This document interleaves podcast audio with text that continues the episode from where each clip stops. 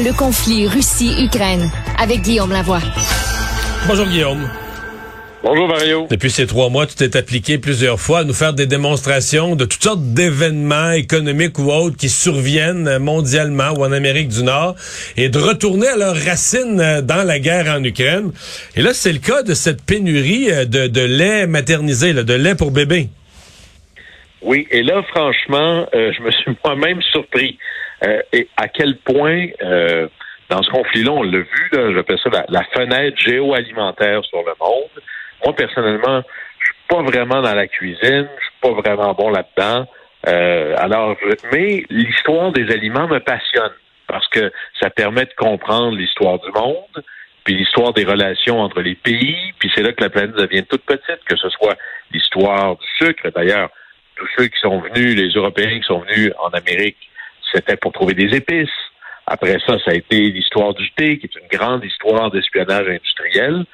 Et là, quand je regardais ça, puis là, on l'a vu dans le conflit Russie-Ukraine, le blé, l'orge, le maïs, mais jamais j'aurais pensé que ce conflit-là m'aurait amené à voir la, dynamique planétaire ou globale du, lait de formule. Et c'est absolument euh, surprenant. Alors, il y a une énorme pénurie de lait euh, maternisé aux États-Unis particulièrement. Les stocks sont en baisse d'au moins 20% et plus. Tellement, imaginez ça, là, il manque de lait maternisé et c'est une priorité sur le bureau du président des États-Unis. absolument. Alors, le même président, là, moi, je suis à la tête de la plus grosse armée du monde. Je suis à la tête d'une puissance nucléaire. Qu'est-ce que je dois faire aujourd'hui, mes conseillers? Ben, Monsieur le Président, là, il y a de lait il y a de passer sur les tablettes. Alors, bon, je pensais pas faire campagne pour ça dans ma vie, là, mais bon, on arrive à tout. Et là, ben, OK, on va, c'est tellement grave qu'il a invoqué une, euh, une loi qui date de la Deuxième Guerre mondiale, qui permet au président américain d'obliger le marché à produire davantage un bien X, Y ou Z. C'est pour euh, vraiment dans une logique de défense nationale. À imaginer dans quoi on est allé piger. Et il a même lancé l'opération qu'on a dans un espèce de faux film de James Bond, l'opération Fly Formula. C'est l'opération de l'armée de l'air américaine pour envoyer des avions cargo chercher du lait de formule en Europe et de le ramener aux États-Unis. Alors, on est vraiment dans des niveaux de préoccupation extraordinairement importants. Bon, évidemment, moi, j'avoue que là, je parle euh, dans le confort de l'indifférence parce que il y a eu un moment dans ma vie où ça aurait été très, très grave de manquer de ça. Là, maintenant, je suis pas là, ça me touche pas directement. Mais quand c'est toi que ça touche, c'est très, très grave. Et, là, ce qu'on voit, c'est OK, bon, d'accord, il en manque. Euh, comment ça se fait qu'il y a une pénurie? C'est que il y, a un fabricant très important aux États-Unis qui a dû faire un rappel de son produit. Et là, ça a non seulement diminué les stocks, mais ça a déclenché ce que j'appelle un réflexe d'achat de panique. Là. les gens se sont garochés dans les pharmacies, dans les endroits où on en vend, et ont, beaucoup augmenté leur consommation. Fait que là, c'est une espèce de manque empiré par le comportement euh, de, de la foule. Mais comment ça se fait qu'il y a un enjeu international là-dedans? Ça fait pas de sens parce que 98, normalement, 98% du lait maternisé est produit aux États-Unis. Alors, comment ça se fait que même là, il y a un, problème, puis je vous entends, là, il est où le lien, Guillaume, avec l'Ukraine? J'y arrive. Ben, c'est que l'ingrédient de base pour la fabrication de ce fameux lait maternisé, c'est l'huile de tournesol. Ah oui? Et on en avait parlé. 45% de toutes les exportations d'huile de tournesol de la Terre viennent normalement d'Ukraine. Alors là, évidemment, il n'y a pas beaucoup de récoltes maintenant, mais en plus, les réserves d'huile de tournesol sont bloquées. Les Russes bloquent les ports, les Russes empêchent l'exportation des produits agricoles ukrainiens. Et là, ça vient juste empirer le problème de manière absolument fantastique. Et là, ça s'appelle Bonjour inflation. En février, une tonne d'huile de tournesol coûtait 1500 dollars. En fin avril, 2275 dollars. Alors, c'est 50% d'augmentation. Et là, ben, pour empirer le problème, le premier exportateur mondial d'huile de tournesol, c'est l'Ukraine. Devinez, c'est qui le numéro 2? C'est la Russie. Puis là, ben, on imagine hmm. que Vladimir Poutine en envoie pas beaucoup aux États-Unis ces temps-ci. Alors, je reviens avec cette expression-là qui, je pense, nous décrit de mieux en mieux. Nous vivons, on vit pas juste sur une petite planète, on vit sur une bien petite assiette. Euh, Guillaume, en fin de semaine, il y aura des choses à surveiller sur le terrain en Ukraine parce qu'il y a des combats très féroces qui font rage, euh, entre autres dans une ville euh, du Donbass qui est en, ce qu'elle est sur le point d'être encerclée carrément par les Russes. c'est ce qui semble, on semble se diriger vers ça peut-être. Oui, c'est une bataille extraordinairement dure dans la ville de Sievierodonetsk. C'est la dernière ville du Donbass qui est vraiment sous contrôle ukrainien pour l'instant. Elle est à peu près à peut-être 60 quelques kilomètres au nord-ouest de Luhansk, environ 100 000 habitants, stratégiquement particulièrement importante, pas seulement parce que c'est la dernière ville qui est sous contrôle ukrainien dans la région du Donbass, mais aussi parce que beaucoup de beaucoup de, de voies ferrées qui passent par ce coin-là. Alors évidemment, ça devient un endroit extraordinairement stratégique. Et là, ce que l'on voit et ce que l'on entend, c'est des pertes militaires et civiles du côté ukrainien très, très, très importante. Une destruction, il y a une expression en anglais qui s'appelle mettre une ville au niveau, ou essentiellement l'aplatir complètement. En fait, traduction, détruire tout ce que l'on peut détruire comme s'il n'y avait plus de ville après. Et c'est un peu la technique russe présentement euh, dans le Donbass, mais particulièrement à, à Sieverodonetsk. Et on soupçonne maintenant, et ça commence à circuler avec certaines preuves, des encouragements à ce que les, soldats russes commettent ou mettent en œuvre un plan de génocide. Donc là, on ne veut pas seulement éliminer le matériel ou la construction physique dans la ville, mais la vider de ces gens. Vous voyez un peu les horreurs qui se pointent à l'horizon.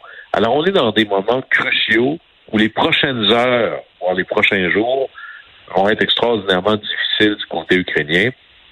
Les derniers rapports que l'on a, c'est que l'armée russe maintenant entoure à peu près les trois côtés de la ville.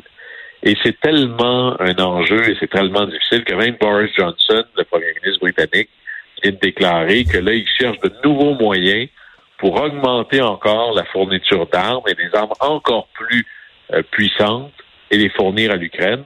Bon, il y a un leadership à prendre depuis que les, les Britanniques se sont tirés dans les deux pieds en même temps avec le Brexit. Puis en même temps, comme ça va très, très mal politiquement pour Boris Johnson. Ouais, il n'y a pas eu une bonne semaine, là. À l'interne? Non. Non, mais ça, Boris Johnson, quand, quand il a pas les deux pieds dans les plats, il s'en cherche d'autres.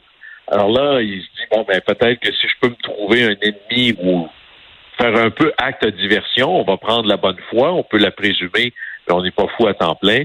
Probablement qu'il profite un peu de la chose en disant, ben, comme j'ai... Vous savez que ça va non seulement très mal à cause de ses comportements à lui, Boris Johnson, mais dans le contexte de l'inflation générale additionnée par la folie du Brexit, L'inflation en Grande-Bretagne présentement est de 9 ouais, pire qu'ailleurs, c'est ça.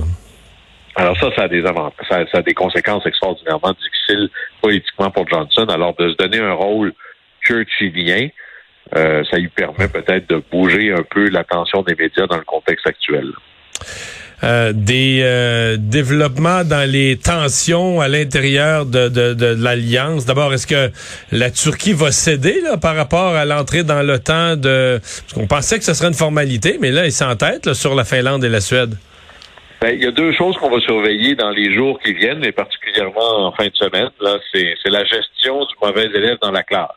Dans nos deux clubs importants pour appuyer l'Ukraine. Du côté de l'OTAN, c'est la Turquie qui bloque toujours effrontément, sans aucune espèce de, de, de, de honte ou de retenue, l'entrée dans temps de la Suède et la Finlande.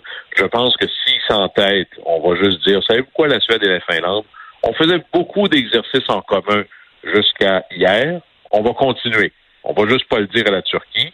On gérera votre membership une autre journée, mais on va probablement avoir les deux non-membres de l'OTAN les plus intégrés dans l'OTAN de l'histoire puis on se souviendra, puis on prendra des notes pour la Turquie.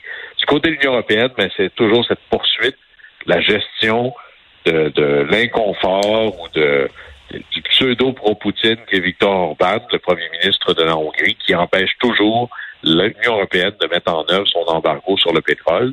Et c'est un test aussi sur la solidarité des fameuses euh, alliances. Tout le monde était derrière l'Ukraine, mais de plus en plus, ça va devenir difficile parce que, je le rappelle, nous n'avons toujours pas de définition commune de ce qui constitue une victoire.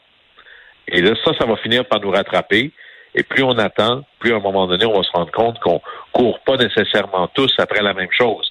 C'est le lot des alliances. Ça va nous prendre un moment de Casablanca rapidement. Et pendant que tous les yeux sont tournés vers l'Ukraine, on dirait que les Américains veulent quand même pas se faire prendre dans l'angle mort avec le dossier de Taïwan et la Chine. Et ça, euh, c'est intéressant parce que certains font beaucoup de parallèles ben, la Russie voulait reprendre l'Ukraine dans son giron. Ben, la Chine veut faire pareil avec Taïwan. Alors, Taïwan, c'est une petite île. La Chine dit, il n'y a aucune conversation ici. Taïwan, c'est dans la Chine. Prochain sujet. Et les États-Unis disent, ben, nous, on garantit la sécurité de Taïwan.